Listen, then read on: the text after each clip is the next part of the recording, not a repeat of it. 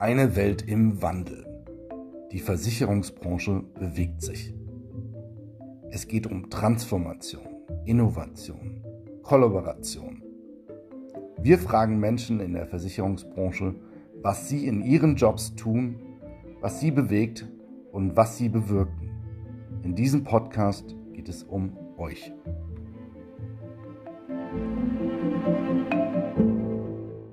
Herzlich willkommen bei die Versicherungswelt im Wandel. In diesem Podcast sprechen wir über die Rollen in der Versicherungsbranche und die Menschen dahinter. Heute ist Fanny Siebker von der AXA bei mir zu Gast. Fannys Profil ist mir auf LinkedIn aufgefallen, denn sie bezeichnet sich als telefonischer Kundenprofi. Und ich habe mir in dem Moment gedacht, was macht eigentlich ein telefonischer Kundenprofi? Und dann habe ich Kontakt zu ihr aufgenommen. Fanny, Du kannst deine Rolle doch sicherlich viel besser erläutern als ich. Gib uns doch bitte mal in zwei, drei Sätzen einen kurzen Einblick. Und ist Kundenprofi ein, eigentlich eine offizielle Stellenbezeichnung? Ja, erstmal vielen Dank für die Einladung zum Podcast. Ähm, ich bezeichne mich immer ganz gerne als die sprechende Visitenkarte von AXA.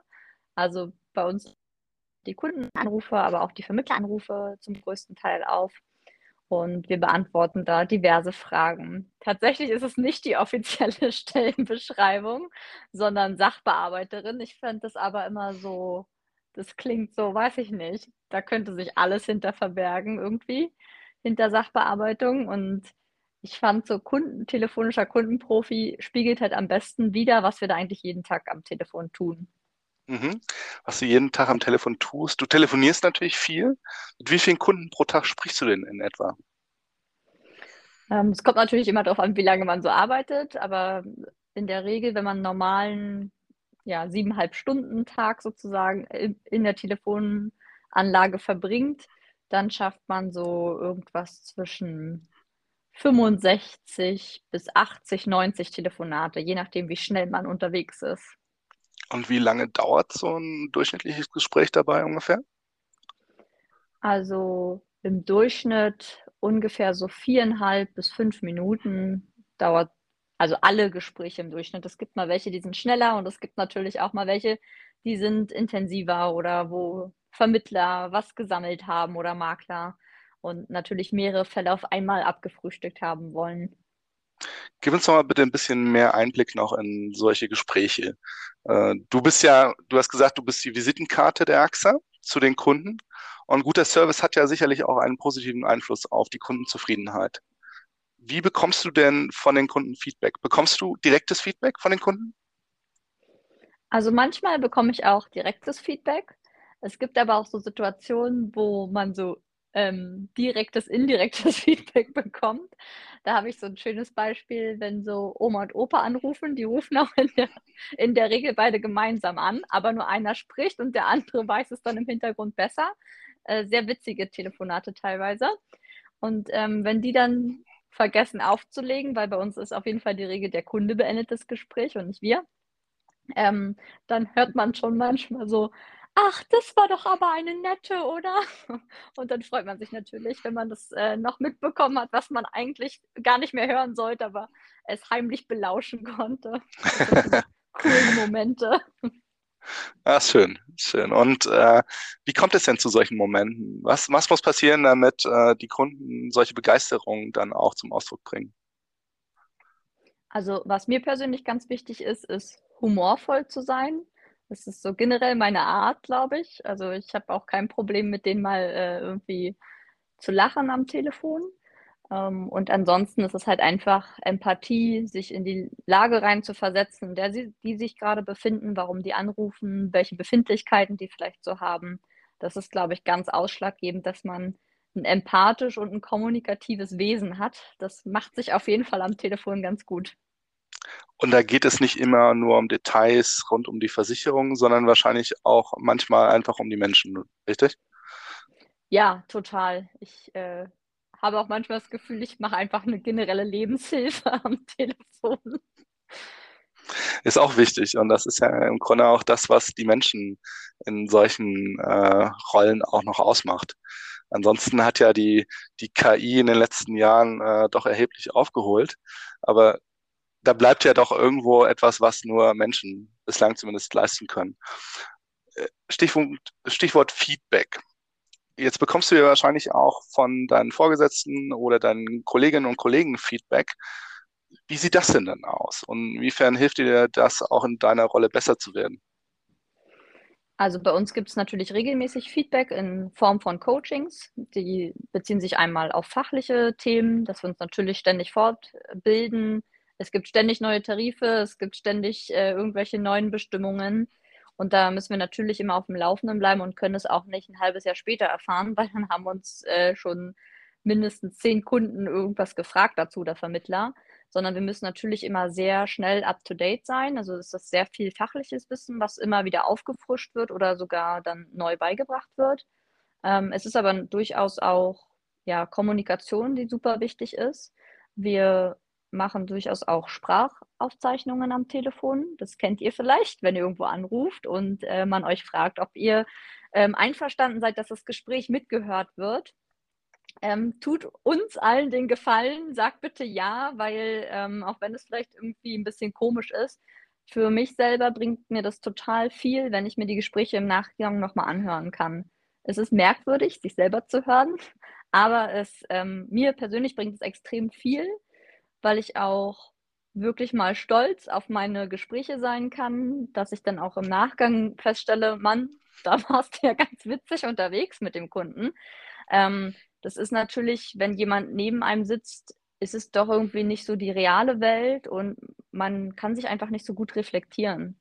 Deswegen, ähm, ich mag die Sprachaufzeichnungen tatsächlich ganz gerne, um mich selber zu coachen, um auch einfach da nochmal mit meiner Führungskraft gemeinsam raufzugucken und auch mal ja, stolz auf so ein Gespräch sein zu können. Was ist denn das Versicherungsspezifische an deinem Job?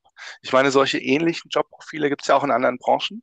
Aber was musst du als diejenige, die eben Versicherungsfragen für die Kunden und Vermittler äh, klärt, was musst du da an besonderen Skills, an besonderen Fähigkeiten mitbringen?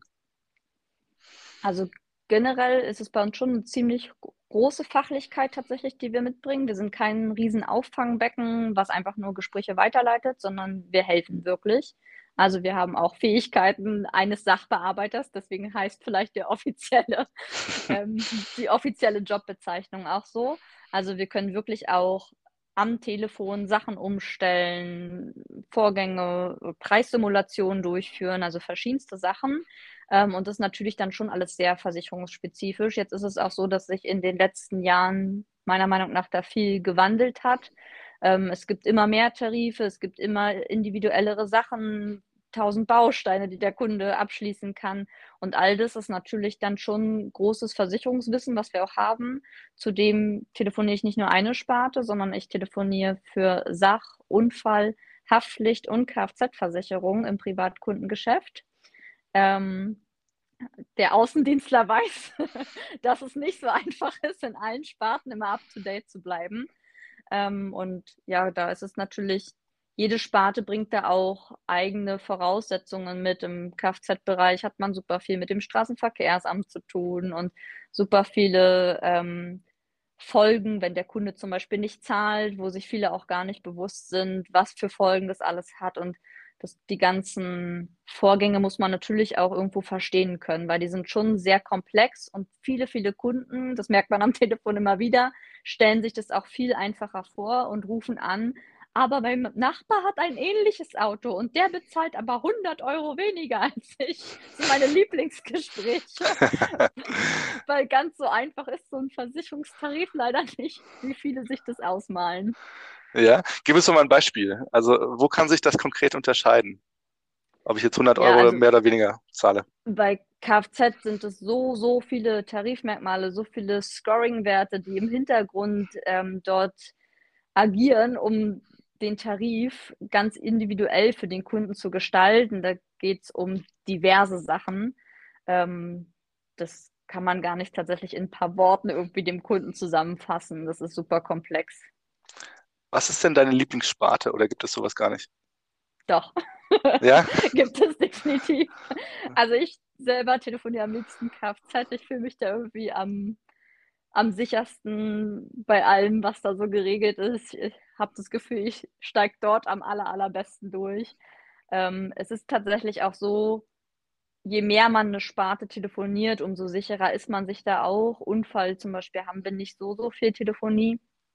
Da ist man sich einfach auch unsicherer, wenn dann der Kunde da anfängt, irgendwas über irgendwelche Progressionen äh, wissen zu wollen und so ist das schon manchmal nicht mehr ganz so easy dann. Mhm. Wenn du jetzt mal über deine Zeit nachdenkst und äh, ich gebe dir so eine 100% Zeittorte und diese Torte hat unterschiedliche Tortenstücke, die für Aufgaben stehen.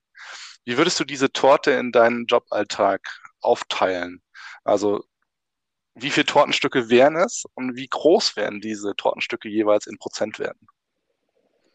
Also wenn es ein ganz normaler Tag ist, wo nichts weiter ansteht, dann ist es 85 bis 90 Prozent tatsächlich reine Telefonie. Ähm, jetzt werden viele denken so, oh mein Gott, aber ich glaube, jeder kennt es. Niemand wartet gerne sehr lange in einer Warteschleife. Das heißt, wir sind sehr, sehr durchgetaktet, wir sind verplant, alle Mitarbeiter und ich telefoniere ja auch nicht alleine, sondern wir sind ja mehrere hundert und die geht es natürlich alle so einzusetzen, dass wir möglichst zu den Zeiten alle einsatzbereit sind, wenn möglichst viele Leute bei uns anrufen. Deswegen sind wir vorrangig in der Telefonie sehr, sehr durchgetaktet und sehr durchgeplant ähm, über einen Dienstplan, wo wir genau wissen, von wann bis wann wir sozusagen telefonieren müssen. Dann gibt es schon noch so kleine Sachen, wie dass wir halt fachlich geschult werden, dass wir auch mit unserem Team mal äh, zusammen eine Teamrunde machen und dass wir Dailies haben, wo wir uns einfach über verschiedenste Themen immer updaten. Weil ihr könnt euch vielleicht auch vorstellen, wenn wir alle aus dem Team telefonieren und hintereinander weg telefonieren, da bleibt halt auch oft keine Zeit, um mal den anzusprechen oder den anzusprechen. Es passiert im Büro schon eher noch. Im Homeoffice ist es tatsächlich noch schwieriger, weil wenn der spricht, kann ich den halt nicht gleichzeitig anrufen und irgendwas fragen, sondern dann muss ich dem schreiben, bist du gerade frei, können wir kurz sprechen. Und dann halte ich aber auch wieder jemand anders in der Zeit von der Arbeit ab und im Zweifel bedeutet das Wartezeit für den Kunden. Wie sorgt ihr denn dafür, dass ihr immer ein gewisses Level an Anruf, ähm, also dass ihr immer ein bestimmtes Level an, an uh, Servicequalität bzw. Anrufzeiten hinbekommt? Ähm, wir werden verplant von einer Steuerungseinheit, die sich anschauen, wie viele Telefonate gab es in den letzten Jahren, wie viele Anrufe erwartet man aufgrund irgendwelcher Aktionen, aufgrund von Schreiben, die wir rausgeschickt haben. Und das wird dann alles äh, ziemlich gut berechnet und dann kann man ganz gut berechnen, wann brauchen wir wie viele Leute und wo brauchen wir die am meisten. Mhm. Sprechen wir doch mal ganz kurz äh, über die Frage, was dir am meisten Freude in deinem Job bereitet. Ich glaube, ich habe schon ein bisschen was rausgehört, aber vielleicht erzählst du auch noch mal ein bisschen was dazu. Also auf jeden Fall der Kontakt mit den Menschen ist für mich extrem cool. Ich mag das mit den verschiedenen Menschen. Ähm, ja, zu kommunizieren, mit denen zu sprechen, ähm, die am liebsten mit einem guten Gefühl rauszulassen aus dem Telefonat, dass die sagen, das war cool bei AXA, die haben meinen Vorgang erledigt, die sind da kompetent. Das ist natürlich dann ein cooles Gefühl, wenn man da für den Kunden was erledigen kann. Und wie hast du dich für den Job entschieden, den du machst? Oh, gute Frage. Zufälle? Zufälle im Leben. Ähm, wir haben damals, als ich bei der AXA gelernt habe, ähm, gab es keine reinen Telefonieeinheiten, sondern wir haben immer gemischt zwischen Sachbearbeitung und Telefoniezeiten. Aber als wir mit der DBV fusioniert haben, die hatten sowas schon, so einen reinen Telefonservice. Und das hat man damals dann auch übernommen. Ja, und das lebt bis heute. Also kann es so schlecht nicht sein. Nachfolgend möchte ich dir ganz gerne noch ähm, zwei Stichworte geben, mit der Bitte um jeweils kurze Antworten. Stichwort Zusammenarbeit. Was bedeutet für dich in deiner Rolle Zusammenarbeit mit anderen Menschen?